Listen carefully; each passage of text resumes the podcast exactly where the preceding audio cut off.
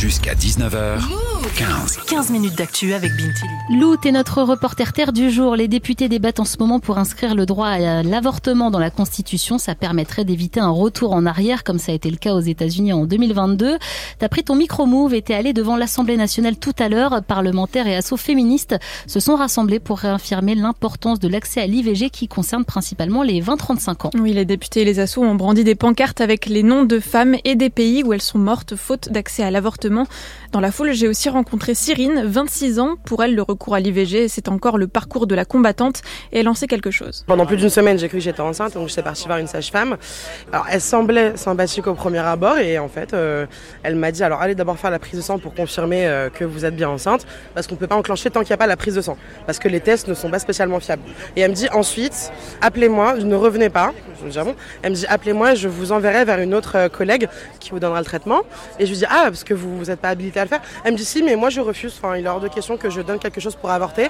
Et euh, ça m'a fait un énorme choc, surtout que il ne restait pas non plus tant de temps que ça euh, pour avorter, donc euh, c'est un petit peu une violence et on nous prend vraiment pas au sérieux et on nous, on nous infantilise. Cyrine dénonce aussi le manque d'informations, sans oublier la propagande anti-IVG de plus en plus visible sur les réseaux sociaux, selon un rapport de la Fondation des femmes.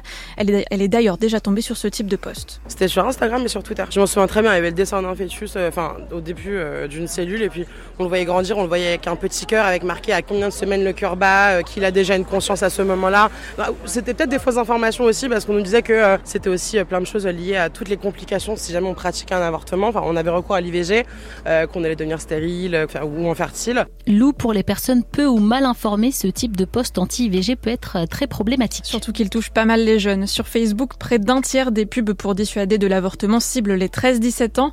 Un danger supplémentaire donc pour Oriane Dupuis, chargée de plaidoyer pour les CIDFF, les centres d'information sur les droits des femmes et des familles. On a un gros problème d'information par rapport au droit à l'IVG. Ça, on l'a remarqué, toute catégorie d'âge euh, confondue. Et c'est vrai que euh, Internet a un, rôle assez important là-dessus. Jusqu'à présent, on avait beaucoup de désinformations sur Internet euh, sur le droit à l'IVG. Quand on faisait une recherche Google, on ne tombait pas forcément sur des euh, contenus bien référencés. Et maintenant, avec les réseaux sociaux, on a de plus en plus de désinformations et c'est comme ça que fonctionnent euh, ces mouvements anti-choix qui vont toucher les jeunes pour les mésinformer avec cet objectif de faire reculer évidemment l'attachement collectif à ce droit, mais surtout de désinformer sur l'importance de ce droit, la manière d'y accéder et les conséquences aussi pour les femmes et notamment pour les jeunes femmes d'accéder à ce droit au-delà de la désinformation, l'accès à l'avortement n'est pas forcément simple. Oui, notamment à cause du manque d'infrastructures dans certaines régions.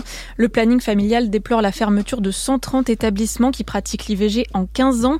C'est aussi pour ça que Marie-Charlotte Garin, députée écologiste de Lyon, se mobilise pour faire entrer le droit à l'avortement dans la Constitution. Plus jamais, on veut que les nouvelles générations aient à se battre ou à être inquiètes pour savoir si elles pourront ou pas avorter de manière euh, sûre, euh, normalisée, euh, classique dans ce pays. Et donc nous, on est là pour leur dire que plus jamais elles auront à se battre pour pouvoir avorter.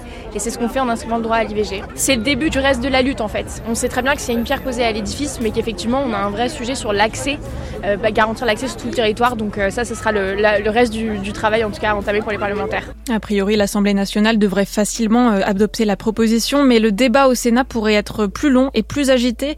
Plusieurs élus ont déjà exprimé des réserves, à commencer par Gérard Larcher, le président du Sénat. Hier, il a dit qu'il ne voyait pas l'intérêt de faire entrer l'IVG dans la Constitution. Merci beaucoup Lou pour ce reportage.